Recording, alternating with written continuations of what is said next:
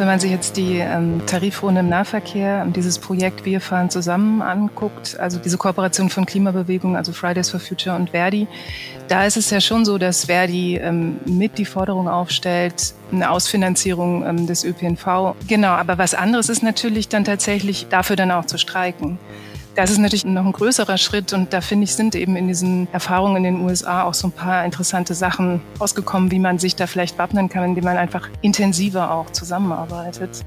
Also man kann die Rechtsprechung nur ändern, wenn es auch die Streiks dazu gibt und darüber nachzudenken, welche sozialen Bewegungen hat man, wie kann man die auch in eine Gewerkschaftsarbeit ähm, integrieren, also das zusammenzubringen. Ja, dann halt auch mal zu gucken, können wir dieses Risiko vielleicht tragen. Das sind so strategische Überlegungen, die finde ich absolut sinnvoll und bin da eigentlich recht optimistisch, dass da gerade Bewegung ins Spiel kommt. Ja, Leute, schön, dass ihr dabei seid bei eurem Dissens-Podcast. Diese Woche geht es hier um die Frage, inwiefern sich Arbeitskämpfe von Beschäftigten und Kämpfe für das Gemeinwohl stärker verbinden lassen. Denn egal ob klimagerechte Verkehrswende oder Gesundheitsnotstand, es gibt viele Gründe, warum Gewerkschaften und Beschäftigte ihre Streikmacht auch für politische Ziele einsetzen sollten.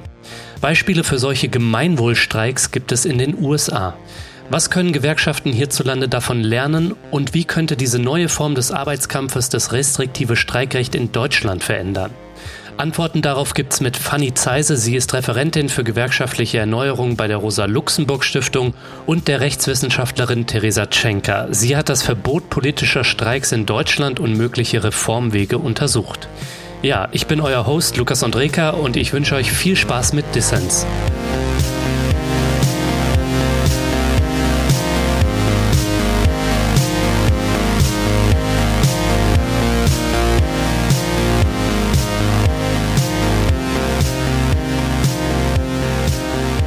Fanny und Theresa, schön, dass ihr beide beim Dissens-Podcast dabei seid. Herzlich willkommen. Hallo. Hallo. Ja, wir sind zusammengekommen, um über die Verbindung von Arbeitskämpfen und Kämpfen für die öffentliche Daseinsvorsorge zu sprechen. Etwas, das nicht selbstverständlich ist, gerade auch in Deutschland, wo das Streikrecht ja sehr restriktiv ausgelegt wird. Dabei gibt es natürlich genug Probleme, wo die Interessen der Beschäftigten für gute Arbeitsbedingungen ja auch äh, zusammenhängen mit ähm, dem Interesse an einer guten und auskömmlich finanzierten Daseinsvorsorge. Zum Beispiel, wo kaputt gesparte Infrastruktur auch die Arbeit der Beschäftigten negativ berührt. Wir denken zum Beispiel an marode Schulen, den Sparzwang in Krankenhäusern oder auch unterfinanzierten ÖPNV. Fanny, ich würde gerne mal mit dir beginnen. Du beschäftigst dich ja viel mit der anhaltenden Schwäche deutscher Gewerkschaften mhm. und wie sie sich auch erneuern könnten. Ein Konzept, was du da auch als vielversprechend ansiehst, sind Streiks für das Gemeinwohl. Eine Idee aus den USA, wo Gewerkschaften eben genau damit experimentieren, den Kampf für bessere Arbeitsbedingungen zu verbinden mit ähm, dem Kampf für eine gute Daseinsvorsorge. Ja. Wir wollen da natürlich im Detail auch noch nachher drüber sprechen, was das ist, Streiken fürs Gemeinwohl, aber mal für den Anfang, bring's mal auf den Punkt. Warum haben die Gewerkschaften auch in Deutschland aus deiner Sicht einen Erneuerungsbedarf und wie könnte da auch mehr Einmischung in so politischen Fragen wie Gemeinwohl auch helfen? Ja, ich glaube tatsächlich, dass Gewerkschaften in Deutschland lernen müssen zu kämpfen das haben sie zum Teil ja auch schon getan. Die wurden ja in den 90er und ähm, den Nullerjahren wirklich in ihrem, ihrem Kern erschüttert durch neoliberale Maßnahmen, die Agenda 2010, Hartz IV, massive Privatisierung im öffentlichen Bereich, gerade wenn wir von Daseinsvorsorge reden. Genau, und in dem Zug haben die Unternehmen die Sozialpartnerschaft auch in vielen Bereichen aufgekündigt, Tarifflucht begangen und fingen an, ähm, Gewerkschaften, Betriebsräte auch massiv zu bekämpfen. Das Resultat Absenkung von Löhnen, Zunahme prekäre Beschäftigung, Erosion von Tarifverträgen und natürlich ein massiver Verlust auch an Mitgliedern und damit Durchsetzungskraft der Gewerkschaften. Und das, also die Gewerkschaften, die sich sehr stark auf die, ja, auf die Sozialpartnerschaft, die davor irgendwie auch eine gewisse Sicherheit versprochen hat, die sich darauf verlassen haben, haben nicht schnell genug gelernt, auch Konflikte zu führen und ihre Organisationsmacht, also die Macht der Mitglieder zu stärken. Hm. Das ist natürlich jetzt ein bisschen schwierig, über die Gewerkschaften zu sprechen. Das stimmt nie richtig. Ähm, genau, und es gibt wirklich seit längerer Zeit, also seit dieser, diesen großen Einschnitten auch Bemühungen, offensiver zu werden und sich zu erneuern. Vor allem angestoßen auch durch, durch linken Gewerkschafterinnen und Gewerkschaftern. Es gibt viele Menschen in der Gewerkschaft, die mit Organizing-Ansätzen aus den USA experimentieren.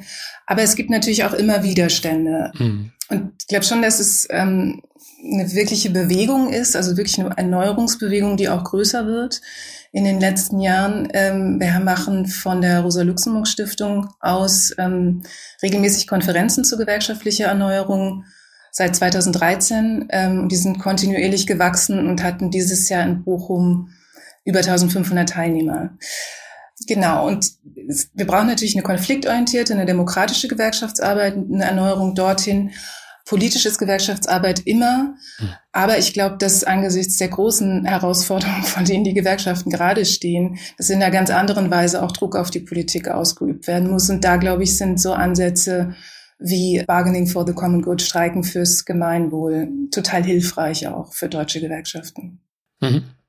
Fanny, danke. Soweit erstmal. Ja, wir wollen nachher auch noch drüber sprechen. Bargaining for the Common Good oder Streik für das Gemeinwohl, wie das genau aussieht. Du hast da ja ein Beispiel aus den USA untersucht. Äh, Theresa bringt mich jetzt so ein bisschen zu dir. Du hast dich nämlich in einer gerade veröffentlichten Dissertation mit der Möglichkeit oder der Rechtmäßigkeit politischer Streiks in Deutschland befasst. Und das ist mit natürlich berührt, ähm, wenn wir hiervon sprechen, dass Gewerkschaften auch politisch offensiver werden. Mhm. Und in Deutschland sind politische Streiks, ja, man könnte sagen, gar nicht so einfach umzusetzen oder allgemeinhin sagt man auch, sie sind verboten im Unterschied zu ähm, europäischen Nachbarn wie Frankreich oder Italien. Hier müssen Streiks immer tarifbezogen sein, um als rechtmäßig zu gelten. Ist das denn so korrekt, wenn man das so allgemein sagt, dass politische Streiks verboten sind in Deutschland? Was hast du da ja rausgefunden? Ja, also die Aussage ist prinzipiell korrekt. Wobei man hier jetzt berücksichtigen muss, dass es sich nicht um ein Verbot im klassischen Sinne handelt. Also bei einem Verbot denkt man ja an ein Strafgesetz oder ein Gesetz, was den Arbeitgeber dazu letztendlich ermächtigt, dann äh, Arbeitnehmerin zu kündigen aufgrund dieses politischen Streiks oder von den Gewerkschaften Schadensersatz zu fordern.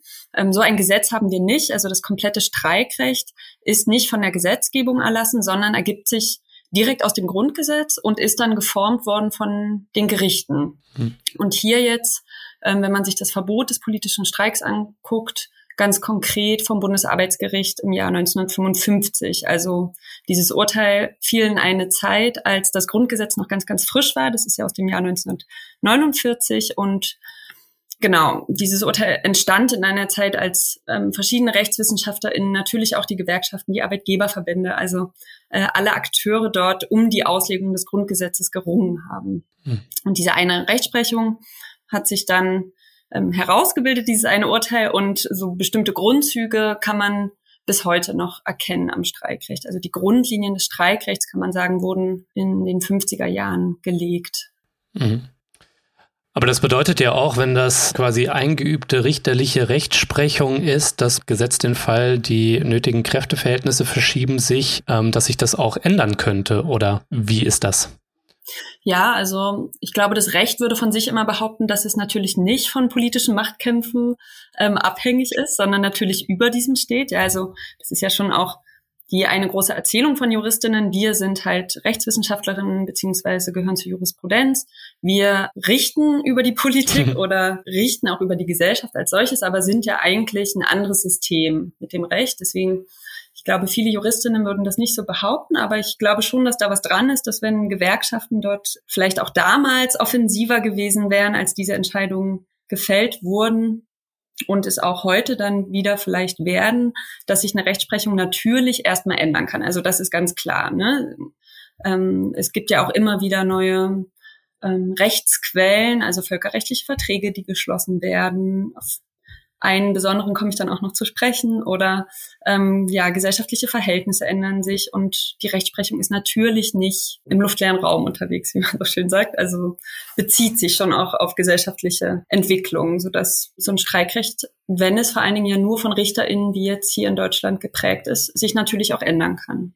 Hm. Also dieses Verbot des politischen Streiks geht auf die Rechtsprechung zurück. Und dieses Gericht, was das in den Anfangsjahren der BRD entschieden hat, ähm, hat halt das Grundgesetz ausgelegt. Und dieses Grundgesetz, das kann man so und so auslegen. Und diese ganze Auslegung, die war natürlich auch hoch umstritten. Also da gab es ähm, ganz verschiedene Meinungen und wie sich wann welche Meinung durchsetzt, das ist ja natürlich eine hochkomplexe Materie und das ist dann auch abhängig von Kräfteverhältnissen. Aber genau, ähm, dieses Verbot ist auf jeden Fall nicht in Stein gemeißelt. Das unterliegt einer Veränderungsmöglichkeit. Mhm. Und wie erlebt ihr beiden das vielleicht auch? Vielleicht auch an äh, dich, Fanny, die Frage, du ja das eng verfolgst, ähm, die Erneuerungsbemühungen von linken Gewerkschaftern. Mhm. Also dieses politische Streiken, wie wird das rezipiert im Allgemeinen innerhalb der deutschen Gewerkschaften zum gegenwärtigen Zeitpunkt? Ja. Gibt es da eine Diskussion drüber oder findet das nicht statt? Also ich würde sagen, dass es jetzt nicht so sehr eine entwickelte Diskussion über das politische Streikrecht gibt. Also das dass da abstrakt nicht so viel drüber gesprochen wird, aber dass natürlich sehr stark um das Streikrecht gerungen wird in konkreten Auseinandersetzungen auch. Also zum Beispiel in den Sozialtarifverträgen, die vor allem auch von der IG Metall jetzt in ähm, Betrieben, die in Schwierigkeiten geraten oder behaupten, sie wären in Schwierigkeiten, ähm, da geführt werden. Mhm. Genau, wo man eigentlich einen Weg gefunden hat, Auseinandersetzungen gegen Betriebsschließungen zu legalisieren genau, das sind schon, also glaube ich, ganz, ganz, ganz viele Diskussionen, die da geführt werden, ähm, aber halt sehr konkret. Hm. Theresa, wie erlebst du es oder wie rezipierst du es? Ja, also ich würde sagen, dass das schon auch ein Dauerbrenner ist, diese Diskussion. Aber natürlich würde ich Fanny zustimmen, dass es dann immer wieder so Kulminationspunkte gibt, also konkrete Anlässe hm. in meiner Analyse. Also ich habe mir ja auch die Rechtsprechung und halt dann dementsprechend auch, also Rechtsprechung ist ja immer nur eine Reaktion dann auf die Streiks, die auch stattfinden. Und die Streiks der ähm, BRD habe ich mir angeguckt. Und da gab es ganz regelmäßig vor allen Dingen Abwehrkämpfe. Also es war oft so, es gab eine gesetzgeberische Maßnahme, mit der dann die Gewerkschaften nicht einverstanden waren und dann wurde zu einem politischen Streik aufgerufen und der war mehr oder weniger erfolgreich dann. Und anhand dieser Streiks wurde dann natürlich innerhalb der Gewerkschaften auch immer diskutiert, können wir jetzt überhaupt dazu aufrufen? Mhm. Wenn ja, wen rufen wir dazu auf? Ähm, was für ein Risiko setzen wir uns dort aus? Ähm, wollen wir jetzt damit auch gleichzeitig die Rechtsprechung ändern oder geht es eigentlich nur um dieses konkrete Gesetz? Also diese Diskussion kann man schon auch nachvollziehen und ich würde auch ähm, behaupten wollen, dass in den letzten Jahren immer wieder ähm, die Diskussion gab. Also ich werde jetzt auch mit dieser Dissertation von GewerkschafterInnen dazu eingeladen. Das mhm. sind dann vielleicht nicht alle, die daran interessiert sind, sondern Sprichst du mit Wernicke und Fahimi, ja? So. Genau, das halt mich. Also da gibt es wahrscheinlich clandestinere Gruppen.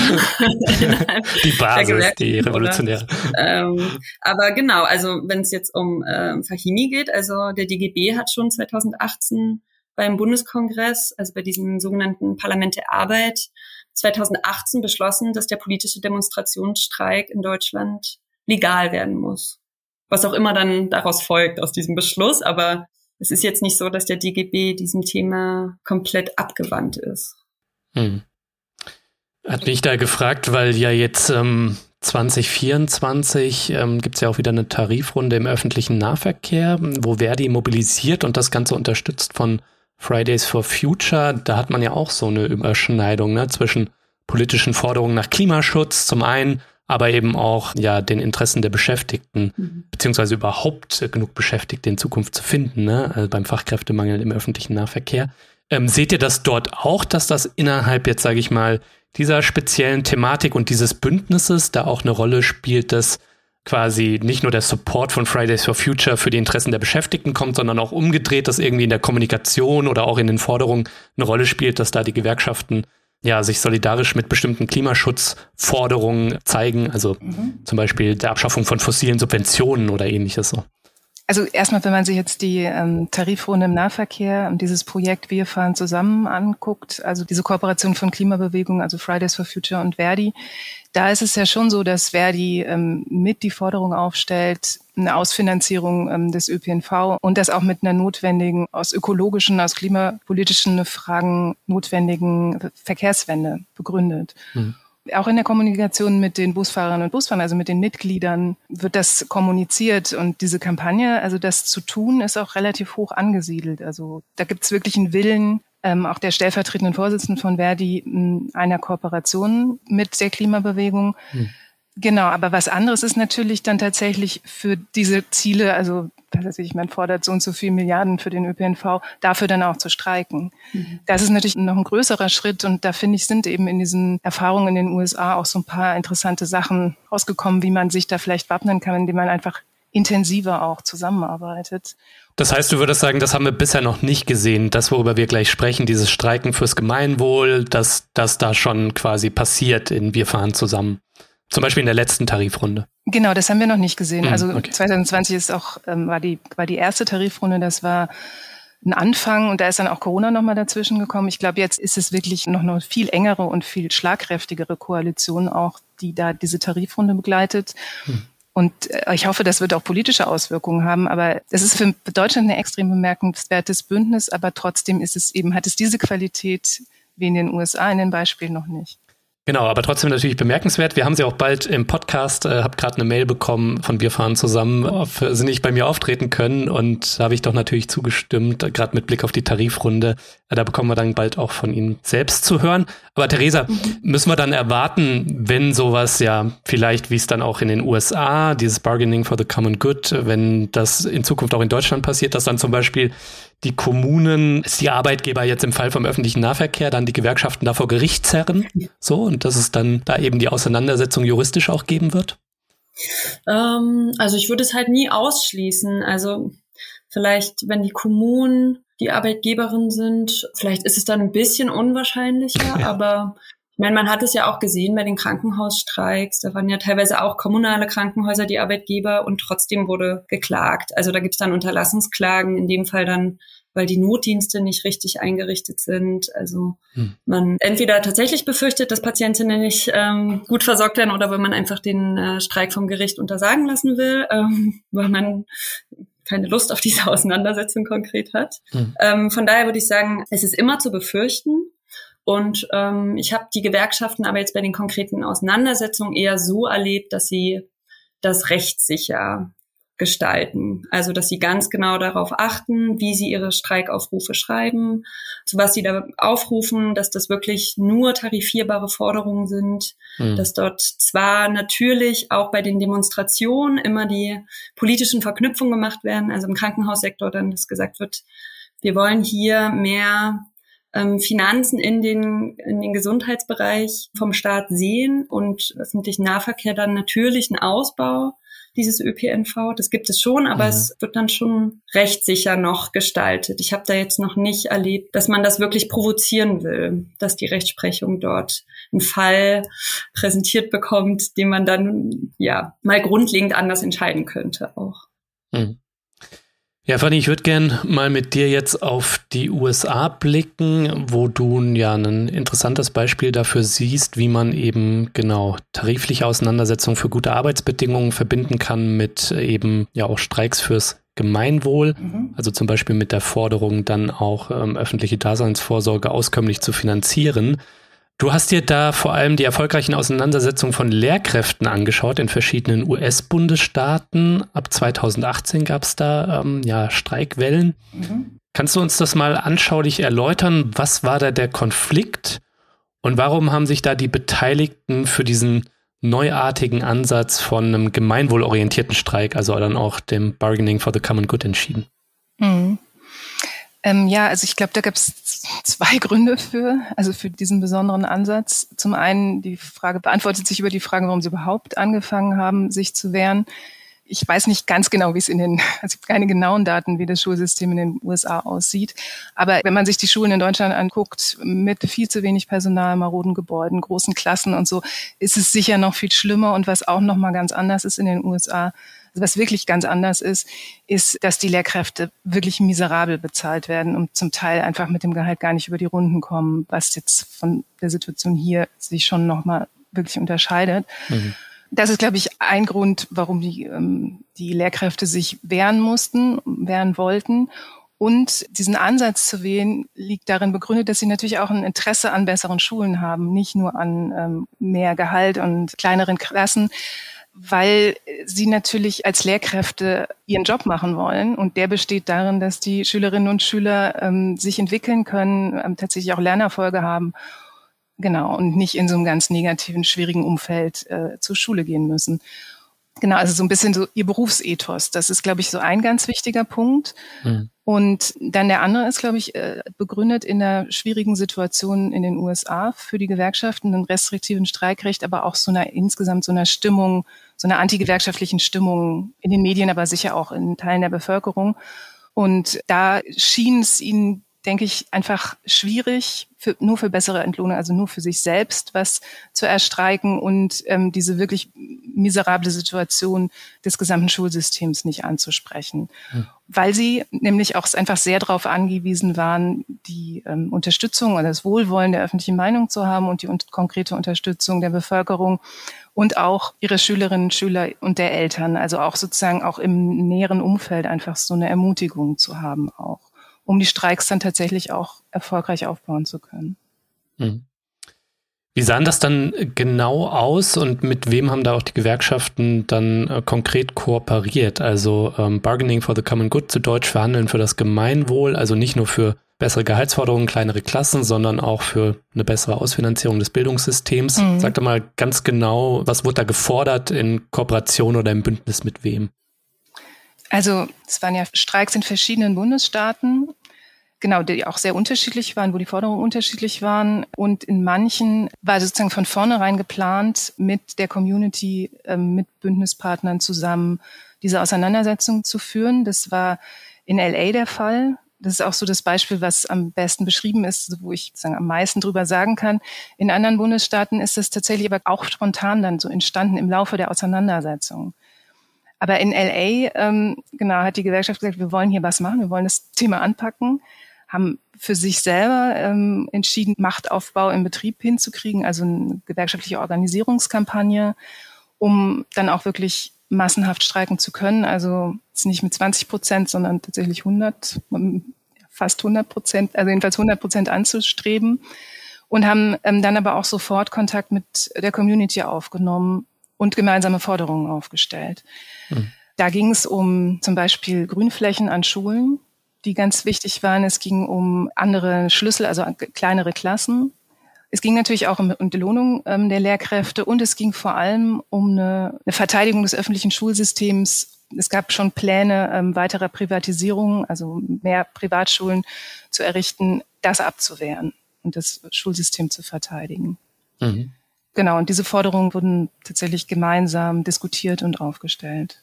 Hm. Und würdest du sagen, dass dieser Ansatz mitentscheidend war, gerade in dieser ja, gewerkschaftsfeindlichen Umgebung wie den USA, dafür, dass das dann auch erfolgreich war? Oder wie ist da deine Einschätzung? Ja, ich glaube, dass das wirklich entscheidend war, weil zum einen das wichtig war, glaube ich, um die Streikfähigkeit überhaupt hinzukriegen, also dieser Rückhalt. Und dann ist es natürlich auch in der Auseinandersetzung auch so gewesen, dass auf ganz unterschiedlichen Ebenen es konkrete Unterstützung gab, wie religiöse Communities, die sich für diesen Streik ausgesprochen haben, ähm, mhm. die Verpflegung der Streikenden, aber oder auch der Schülerinnen und Schüler, wo manche ja tatsächlich, wenn sie nicht in die Schule gehen, kein Mittagessen bekommen, oder auch die Betreuung von Schülerinnen und Schülern, die es Lehrkräften überhaupt erst ermöglicht hat, in Ruhe zu streiken und auf eine Demonstration zu gehen. Aber das, ich glaube, ein ganz, ganz wichtiger Punkt ist, dass es auch eine politische Krise ausgelöst hat. Hm. Und äh, es erreicht wurde, dass politische Entscheider sich jenseits dieser ganzen neoliberalen Strukturen, wir kennen das von der Schuldenbremse, man darf da nichts machen. Aber wenn natürlich irgendjemand kommt und an der anderen, an der höheren Ebene einfach entscheidet, die Stimmung ist jetzt einfach in der Bevölkerung so schlimm, die Schulen sind seit sechs Tagen zu, das war in LA der Fall, es haben immer 60, jeden Tag 60.000 Menschen demonstriert, wo dann äh, schließlich der Bürgermeister von LA gesagt hat, die Schulbehörde angewiesen hat, jetzt Verhandlungen aufzunehmen. Genau, das wäre, glaube ich, ohne diesen politischen Druck nicht zustande gekommen. Ja. Aber wenn ich es richtig verstanden habe, Fanny, dann war es ja schon so, dass die Streiks auch drohten, wegen genau diesen politischen Forderungen als unrechtmäßig verboten zu werden, weil es Forderungen auch beinhaltet hat, ähm, dieses Bündnis aus LehrerInnen, SchülerInnen, Eltern und lokaler Community, die eben nicht tariffähig waren. Mhm. Wie sind da die Gewerkschaften und ihre Bündnispartner damit umgegangen? Die mussten da doch sicher auch kreativ werden, oder? Mhm. Genau, das ist ein schönes Beispiel, wo man sieht, dass es auf das Kräfteverhältnis auch ankommt und auf eine sinnvolle Strategie. Also, dass man dass natürlich diese, dieser Gefahr sich auch bewusst ist als Gewerkschaft und dann da strategisch mit umgeht, weil das tatsächlich in LR auch so war, dass die Schulbehörde den Streik der Lehrkräfte genau mit Blick auf diese Community-Forderung für illegal erklären wollte und aus diesem Grund ähm, dann die Gewerkschaft erstmal diese Forderung formal hat fallen lassen. Hm. Da kommt sozusagen ins Spiel, was diesen Ansatz auch besonders ausmacht. dass sie eben so ein richtig enges Verhältnis hatten zu ihren Partnern, also zu den Bündnispartnerinnen und gemeinsam auch mit ihnen diese Kampagne gemacht haben. Also sich nicht nur einfach, nicht nur irgendwie eine Unterschrift von einer Organisation auf irgendeinem Flyer, sondern ähm, sie mit denen gemeinsam gearbeitet haben und in diesen engen Arbeitsbeziehungen relativ, also gut kommunizieren konnten. Ähm, wir lassen eure Forderungen nicht grundsätzlich fallen, sondern wir sind jetzt gezwungen, das zu machen und wollen die aber ähm, weiterhin durchsetzen und haben das dann tatsächlich auch gemacht. Also sie sind dann in den Streik gegangen, weil es von der Schule, also weil es auch in den Verhandlungen es einfach kein Angebot gab und sie diese Auseinandersetzung führen mussten und wollten. Und als sie dann äh, mehrere Tage gestreikt haben mit der Unterstützung der Community und dieser politische Druck wirksam wurde, genau, haben sie gesagt, wir verhandeln nur, wenn die Community-Forderungen erfüllt werden und haben sozusagen da erstmal einen Haken hintergemacht, bevor sie sich dann einzelnen Arbeitsbedingungen oder vor allem den Gehaltsforderungen zugewandt haben. Mhm, okay. Also sie haben das sozusagen informell einfach schon abgeräumt und bevor sie dann die formalen Verhandlungen angegangen sind.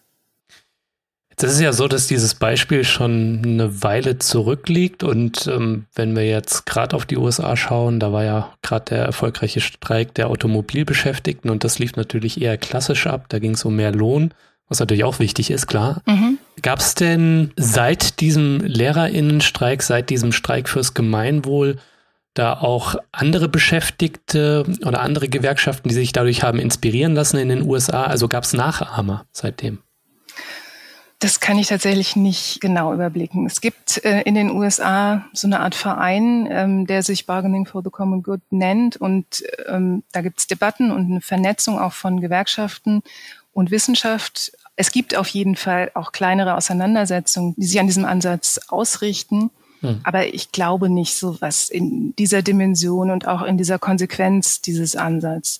Und ich glaube schon auch, dass die Zeit ein bisschen eine andere ist, weil jetzt ja schon das mit der Inflation natürlich einfach nochmal ganz andere Kämpfe auf die Tagesordnung gestellt hat. Und das ist äh, genauso wie bei der UAW ging es natürlich in erster Linie auch um Entlohnung und was ja wirklich auch bemerkenswert ist, dass sie es geschafft haben, die extreme soziale Spreizung im, im Lohngefüge ähm, total stark zu verringern und da Leute halt 150 Prozent Lohnsteigerung erhalten haben und im Durchschnitt zu 25, glaube ich. Mhm. Und das sieht man in Deutschland ja auch, dass in den letzten Tarifrunden es vor allem um die Lohnhöhe ging. Mal gucken, was die nächsten Jahre zeigen. Aber ich glaube, deswegen ist es schwierig, diese qualitativen Forderungen eher in den, in den Mittelpunkt zu rücken im Moment. Oder war es schwierig? Ja, was die nächsten Jahre bringen, kollektive Arbeitszeitverkürzung, die natürlich auch äh, mit Personalausgleich und ja auch äh, fair über Berufsgruppen hinweg ähm, ausgestaltet wird. Da können sich die Gewerkschaften zukünftig auch einbringen und dann müssen sie vielleicht auch politischer agieren. Was mich noch interessiert hätte, du hast vorhin angedeutet, Fanny, mhm. dass da die deutschen Gewerkschaften und deutsche GewerkschafterInnen von den US-Genossinnen lernen können. Ja, also, dass du da deutliche Unterschiede zu Ansätzen siehst, wie sie hier schon praktiziert werden. Deswegen mal die Nachfrage. Mir scheint es doch auch in Deutschland Thema zu sein, eben im weitesten Sinne das Gemeinwohl auch bei Streiks in den Mittelpunkt zu stellen. Also wenn wir uns zum Beispiel anschauen, wie in den Krankenhäusern für die Entlastungstarifverträge gestritten wurde, ja ganz wichtige Streiks ähm, in der Vergangenheit. Mhm. Da haben die Beschäftigten ja weniger um gute Bezahlung als um ein Arbeitsumfeld ähm, gekämpft, in denen sie ihre Tätigkeit gut machen können, ne? also mit ihrem Ethos auch vereinbaren können. Sprich, da ging es auch um Personalschlüssel und dann indirekt eben auch um eine auskömmliche Finanzierung, ja. Und so ein Slogan, den die da benutzt haben, war ja zum Beispiel, mehr von uns ist besser für alle. Ne, das appelliert ja auch so an die Leute draußen. Ähm, es geht hier nicht nur um uns, ja, sondern es geht auch ums Gemeinwohl. Und das haben sie ja auch, ja, in Bündnissen, die waren jetzt vielleicht nicht so intensiv in den USA, aber die haben schon auch versucht, PatientInnen mit ins Boot zu holen, zum Teil von der Kampagne zu machen. Also, wo siehst du da ganz konkret einen Unterschied zu dem LehrerInnen-Beispiel jetzt in den USA? Also, was können wir da noch lernen? Ja, also viel hast du ja schon aufgeführt. Ich würde dieses Beispiel aus den USA vielleicht mit drei Punkten charakterisieren. Also, dass wirklich die Forderungen gemeinsam mit Bündnispartnerinnen aufgestellt werden. Also, was im Krankenhaus nicht der Fall war. Also wo natürlich trotzdem, also die Frage von dem Personalschlüssel in der Schicht natürlich ein Allgemeinwohlinteresse ist. Also das Allgemeinwohlinteresse und das Beschäftigteninteresse nach Entlastung das auf jeden Fall in eins fällt. Mhm. Aber es gab diesen Prozess einer gemeinsamen Forderungsaufstellung nicht und auch nicht eine gemeinsame Durchsetzungsstrategie. Ähm, ist auch nicht so einfach, im, in der Klinik da direkt Partner zu finden, aber natürlich Patienteninitiativen. Wenn ich da mit einem Bruch liege, dann habe ich vielleicht erstmal ein anderes Problem. Ja. ja, das ist richtig, genau. Aber ich glaube trotzdem, es gibt natürlich viele politische Akteure, soziale Bewegungen, die grundsätzlich schon auch bereit wären, für eine andere Finanzierung des Gesundheitssystems, für andere Krankenhäuser, die sich nicht an der Profitlogik ähm, orientieren, genau dafür zu engagieren. Hm. Das wäre der erste Punkt, zu sagen, es gab nicht so ein Bündnis, nicht so eine gemeinsame Forderungsausstellung. Und es wurden ähm, auch keine Forderungen aufgestellt, die über Löhne und Arbeitsbedingungen hinausgingen und allgemeine Interessen aufnehmen. Hm. Aber es ist natürlich auch eine Forderung gestellt worden, die Entlastungsforderung, die sozusagen beides in sich aufnimmt. Und der dritte Punkt ist halt auch, den hatte ich vorhin schon mal angesprochen, ist ein ganz schwieriger oder ein, ein fragiler, dass in den USA tatsächlich die Macht der Arbeiterinnen und Arbeiter, also die Fähigkeit zu streiken, tatsächlich für das Anliegen der Betroffenen, also für diese Allgemeinwohlforderung auch eingesetzt wurde. Und das ist ähm, tatsächlich was, wo man eine gewisse Stärke hat, die Bewegung, also ein bestimmtes Kräfteverhältnis haben muss und eine gute Strategie, um das auch hinzukriegen. Mhm. Genau. Und bei den Krankenhäusern muss man schon auch sagen, gab es jetzt in NRW mit den sechs Unikliniken tatsächlich auch einen Flächentarifvertrag. Aber ansonsten waren das ja auch Hausauseinandersetzungen, die niemals so eine Größe und so eine Schlagkraft, die sozusagen auch niemals die Stimmung in ganz Deutschland dann geprägt haben. Ich glaube, daran müsste man auf jeden Fall auch nochmal was drehen, das einfach nochmal größer zu denken.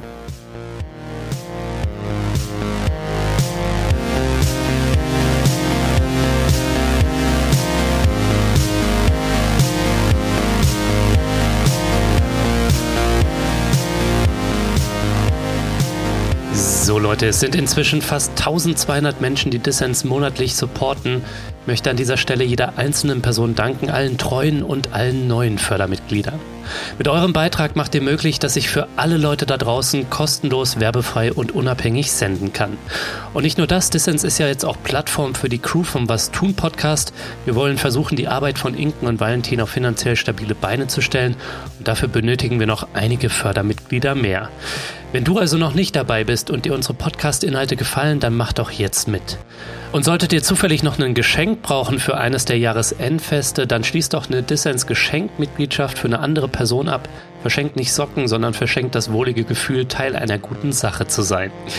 Ja, alle Infos dazu, wie du uns supporten kannst, gibt's natürlich auch in den Show Notes und auf dissenspodcast.de.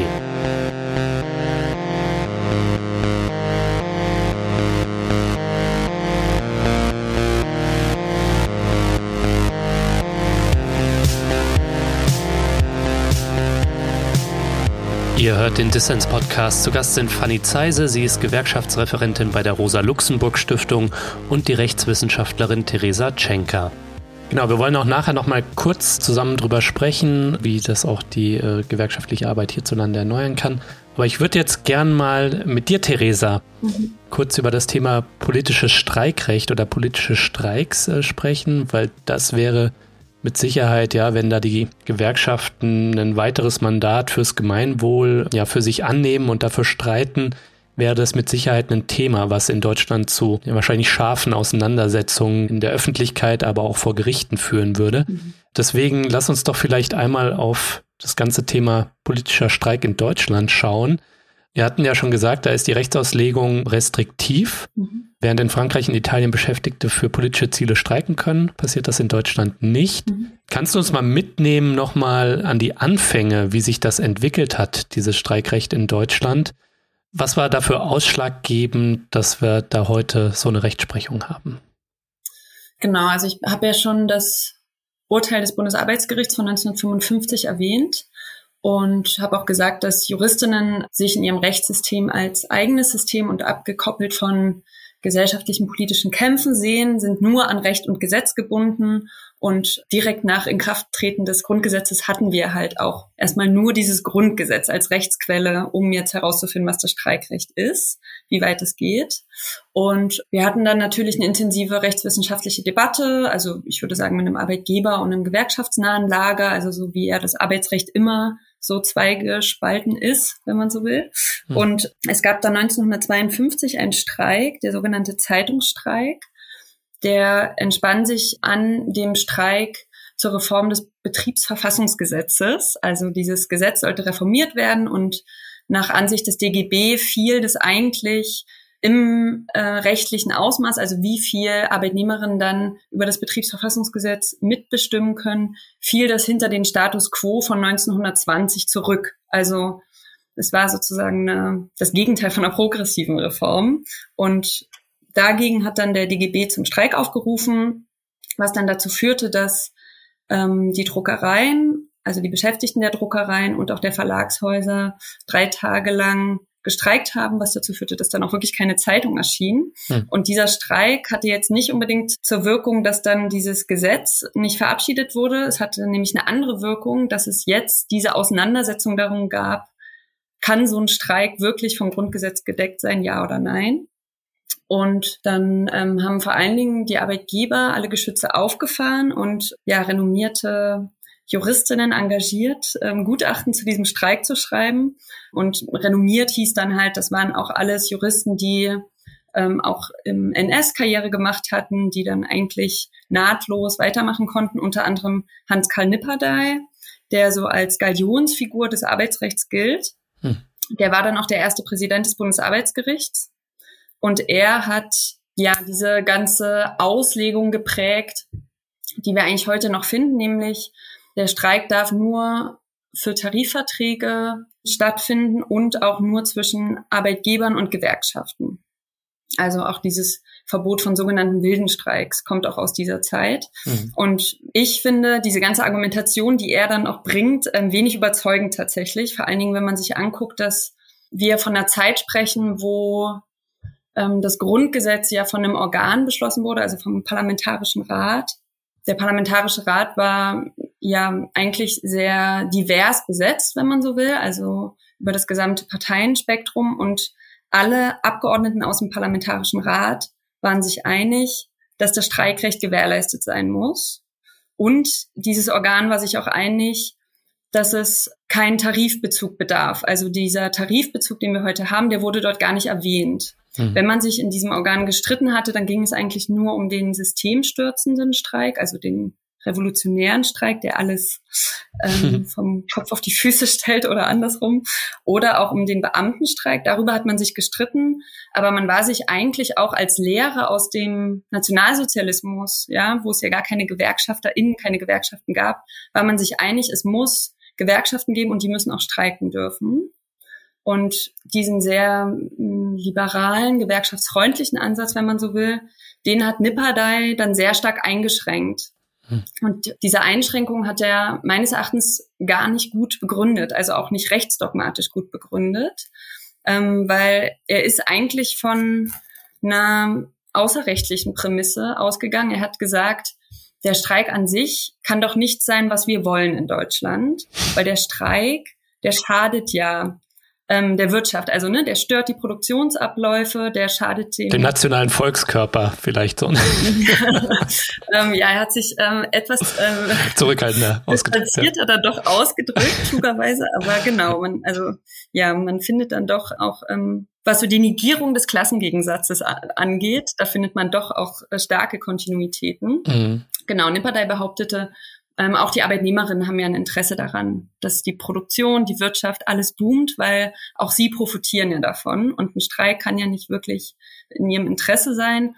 Und ähm, wenn er von den Gewerkschaften dann gewollt ist, dann okay, dann gestehen wir ihnen zu, dann sollen sie das auch machen dürfen, aber nur für Tarifverhandlungen. So, also das so in a nutshell seine Argumentation. Hm. Das hat er beim Zeitungsstreik gebracht, war damit auch erfolgreich. Also die meisten Gerichte sind ihm dann gefolgt.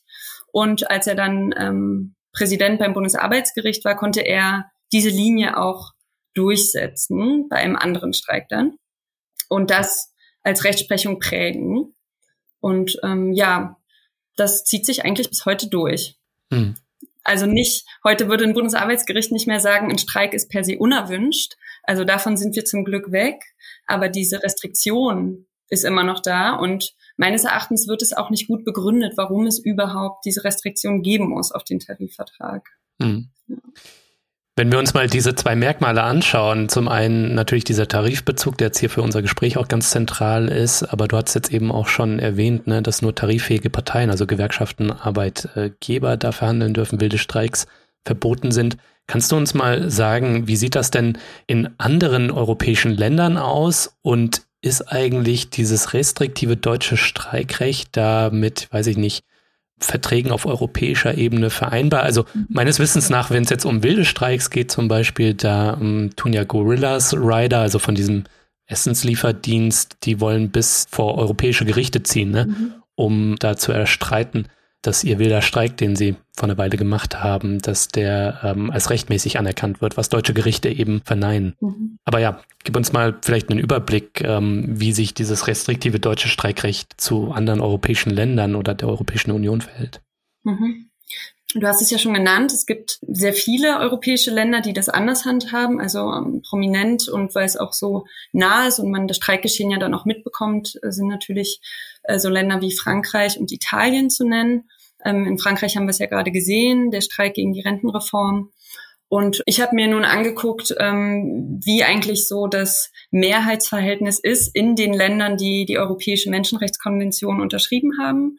Und da ist es so, dass die überwiegende Mehrheit den politischen Streik erlaubt, mit der Eingrenzung, dass es sich immer um soziale und wirtschaftliche Belange der Arbeitnehmerinnen handeln muss. Also mhm. ne, es kann nicht jegliche politische Materie sein, also nicht für alles darf die Gesetzgebung adressiert werden. Es muss schon auch immer so eine Rückkopplung zum Arbeitsverhältnis haben, aber das finde ich persönlich jetzt auch noch sehr weit gefasst mit sozialen und wirtschaftlichen Belangen und das würde man im Grundgesetz auch finden mit Dort findet man ja nur die Formulierung Arbeits- und Wirtschaftsbedingungen. Das würde sich decken. Und wenn du fragst, wie es dann auf europäischer Ebene ist, also ich habe mir natürlich die Konventionsstaaten von der Europäischen Menschenrechtskonvention angeguckt, weil das bindendes ähm, Völkerrecht ist, auch für Deutschland. Also das Grundgesetz muss immer völkerrechtsfreundlich ausgelegt werden. Und die rechtsprechende Institution für diese Konvention ist der EGMR, also der Europäische Gerichtshof für Menschenrechte. Ähm, genau, dort wird jetzt zum Beispiel auch höchstwahrscheinlich der Gorillas-Streik äh, landen wenn sie wirklich alle Instanzen durchziehen.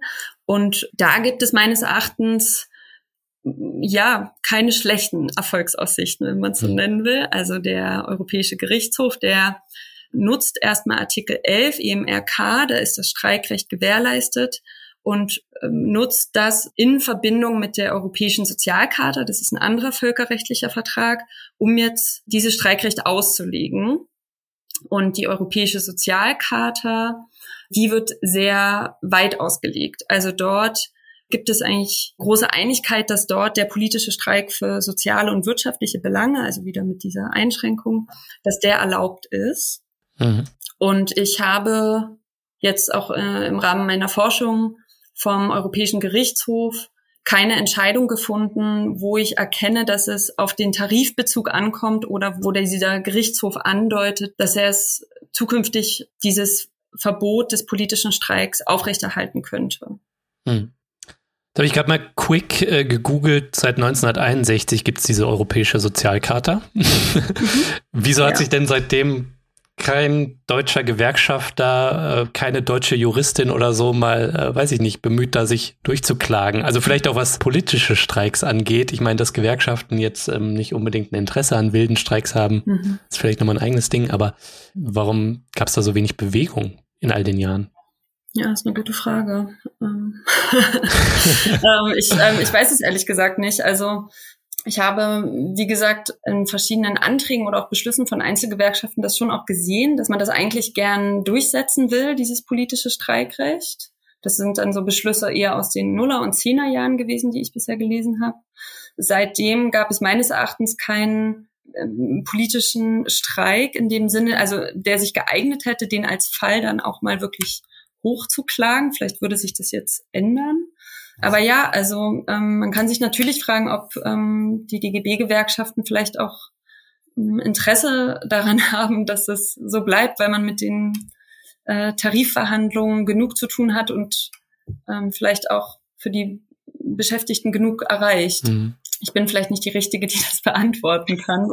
Ja, bringt uns vielleicht dann jetzt nochmal abschließend, wir müssen leider schon auf die Zielgerade kommen, ähm, zu dem Punkt eben gewerkschaftliche Erneuerung. Ne? Und äh, Fanny hat ja so ein bisschen schon angedeutet, dass aus ihrer Sicht und aus Sicht linker GewerkschafterInnen eben diese eher dieser sozialpartnerschaftliche, mhm. moderierende Ansatz, der da vielleicht auch in der nachkriegsdeutschen Geschichte eher bestimmt war, dass das so erste Brüche bekommt. Mhm. Also wie sind da die Kräfteverhältnisse, Fanny, in den Gewerkschaften? Und ähm, wie ist es da auch um linke, offensivere Perspektiven und Strömungen bestellt?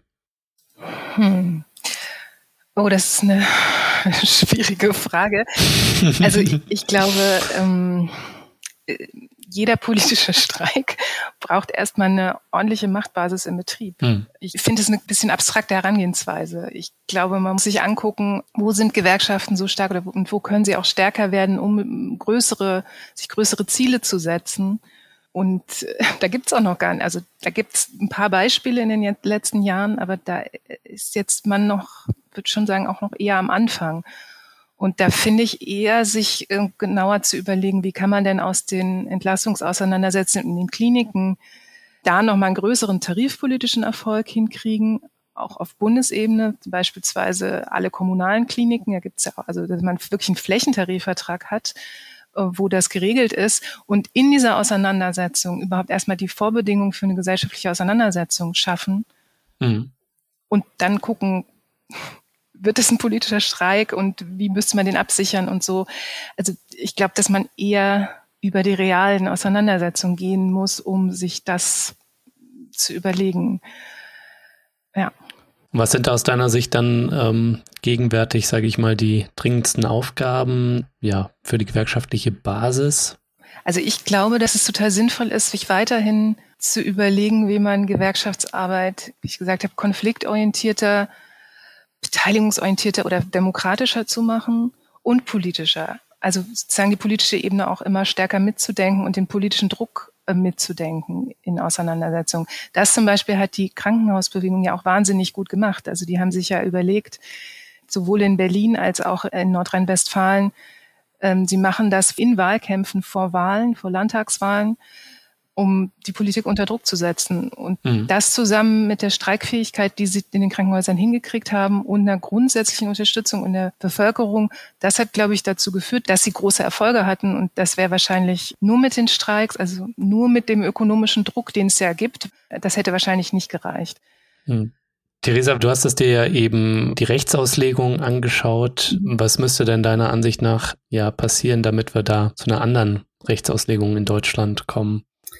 Ja, also genau, also Fanny hat es ja schon gesagt, es fängt natürlich bei der gewerkschaftlichen Arbeit an. Also man kann ähm, die Rechtsprechung nur ändern, wenn es auch die Streiks dazu gibt. Und mhm. wenn man sich anguckt, wie die politischen Streiks in den letzten Jahrzehnten geführt wurden, dann waren das halt immer Reaktionen auf die Gesetzgebung. Es waren immer nur Abwehrkämpfe. Man wollte nie über den Status quo und deren Verbesserung reden, sondern hat dann nur darauf reagiert, wenn die Politik Arbeitnehmerinnenrechte oder Gewerkschaftsrechte einschränken wollte. Und ja, ich kann Fanny nur zustimmen, also darüber nachzudenken, welche ähm, sozialen Bewegungen hat man, ähm, wie kann man die auch in eine Gewerkschaftsarbeit ähm, integrieren. Also ich finde, ähm, wir fahren zusammen super spannend, ähm, die Frage von Klimabewegung und Beschäftigten im ÖPNV, das zusammenzubringen mhm. und da sich dann als Gewerkschaft auch nicht davon abschrecken zu lassen, dass man sich hier in einem rechtlichen Graubereich dann bewegt oder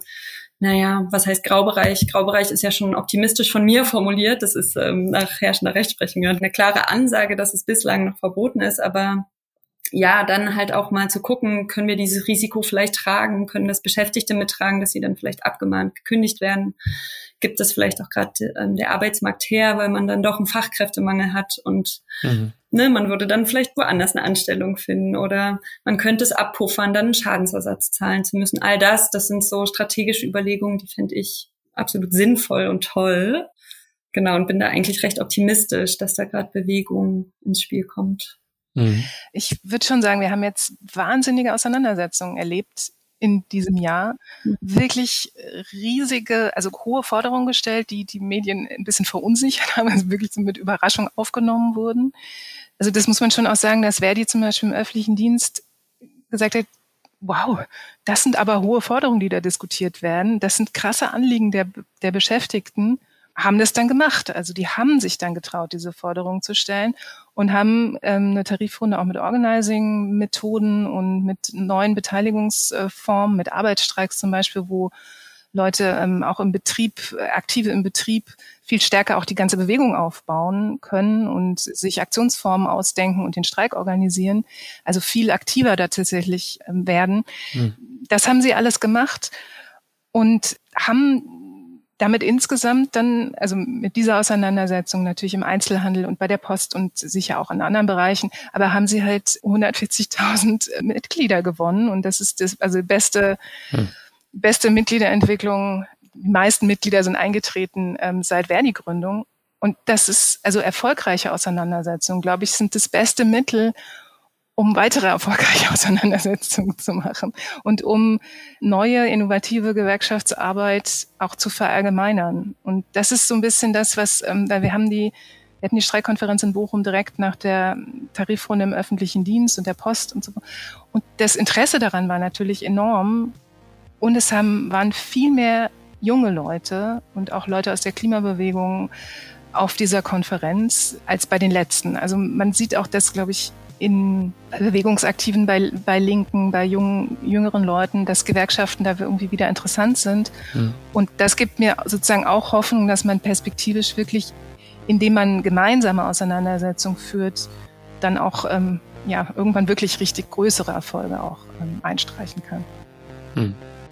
Ja, ohne die Gewerkschaften wird es nicht gehen, wie so manche linke Person vielleicht denkt. Bleibt zu hoffen, dass dieser Drive, der da jetzt da ist, dass der anhält. Fanny, ich möchte dir und ich möchte dir auch, Theresa, danken, dass ihr euch die Zeit genommen habt, dass ihr mich hier im Podcast besucht habt. Ähm, danke euch. Danke. Gern, danke.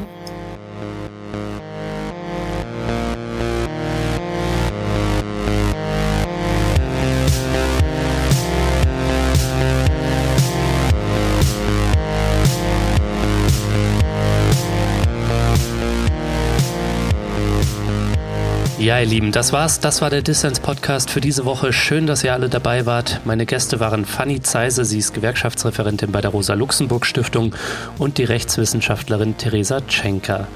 Wenn ihr euch für die beiden oder unser Thema hier interessiert, dann schaut doch mal in die Show Notes, da habe ich entsprechende Infos verlinkt. Und vergesst nicht, damit ich Dissens weiterhin für alle da draußen kostenlos machen kann, bin ich auf euren Support angewiesen. Erzählt allen Leuten von diesem Podcast, hinterlasst positive Bewertungen auf den Plattformen und wenn ihr könnt, dann werdet Fördermitglied oder schließt eine Geschenkmitgliedschaft für eine eurer Lieben ab. Ja, ihr Lieben, das war's dann auch von mir soweit. Nächste Woche gibt's noch eine englischsprachige Folge und die Woche drauf ist dann Dissens Winterpause. Wir hören uns dann also im neuen Jahr wieder. Ich wünsche euch einen guten Jahresabschluss und möchte Danke sagen, dass ihr mich in 2023 begleitet habt. Danke fürs Zuhören und wir hören uns im neuen Jahr.